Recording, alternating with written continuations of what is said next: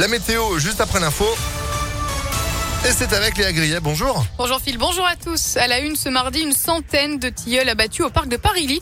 Tout ça à cause d'un champignon particulièrement difficile à repérer qui entraîne la chute des arbres.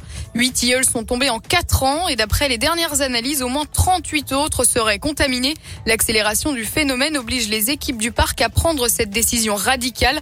Pour éviter tout accident, les 126 arbres de l'allée Chartière vont donc être enlevés dans les 15 prochains jours. Ils seront remplacés dès l'hiver prochain par des espèces plus résistantes.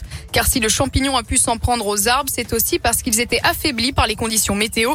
Et c'est d'ailleurs tout l'enjeu aujourd'hui pour nos forêts. Les explications de Pierre Athanas, vice-président de la métropole délégué à l'environnement. On vient de cumuler plusieurs années très très sèches et en plus on a eu ces épisodes de canicule. Donc des arbres qui sont très fatigués et quand c'est comme ça, les parasites peuvent rentrer beaucoup plus facilement. Et autant on sait, et c'est malheureusement prouvé, qu'on aura un réchauffement global, mais on ne connaît pas le climat exact. Est-ce qu'on aura des gelées tardives, ce qui vont nous empêcher d'avoir un certain nombre d'espèces méditerranéennes? On a de plus en plus de coups de vent, on a de plus en plus d'épisodes de grêle. Donc on est dans des climats qui sont très très différents. Du coup, sur nos plantations, il faut absolument qu'on puisse avoir le maximum de chances d'avoir des arbres qui vont perdurer. Hein. Pour limiter les conséquences du réchauffement climatique, ce sont des espèces différentes qui seront donc plantées au parc de Paris-Ly et non pas une seule espèce comme c'était le cas pour ces allées des tilleuls plantées dans les années 60.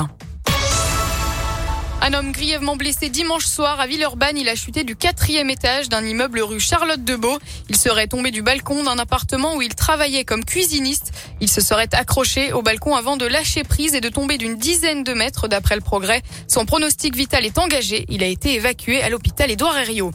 Cette perquisition menée chez un suppléant LFI hier, résident à Brinière, Warendal, candidat suppléant de Michel Edéry dans la dixième circonscription du Rhône, a été soupçonné de détenir des bombes de craie. Elles auraient été utilisées pour des inscriptions sur des trottoirs et des marquages éphémères lors de la campagne législative.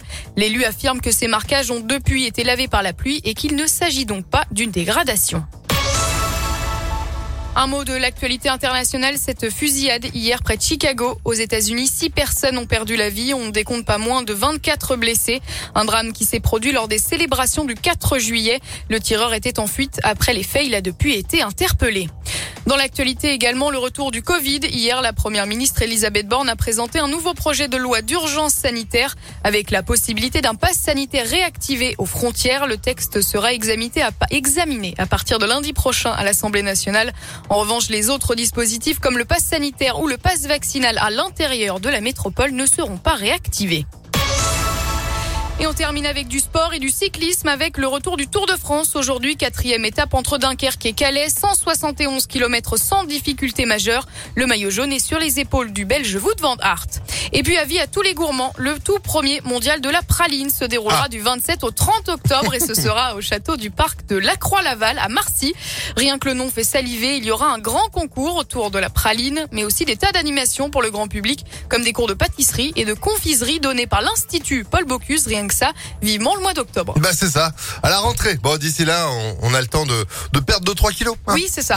On a le temps, comme ça, on pourra emmagasiner bien plus de praline. Parce que ça a tendance à être un peu, à bourrer un peu. Ah, bah, c'est la praline, hein en même temps. Merci beaucoup Léa, retour de l'info avec vous à 8h. À tout à l'heure. Et puis à tout à l'heure, 7h34, c'est la météo. Météo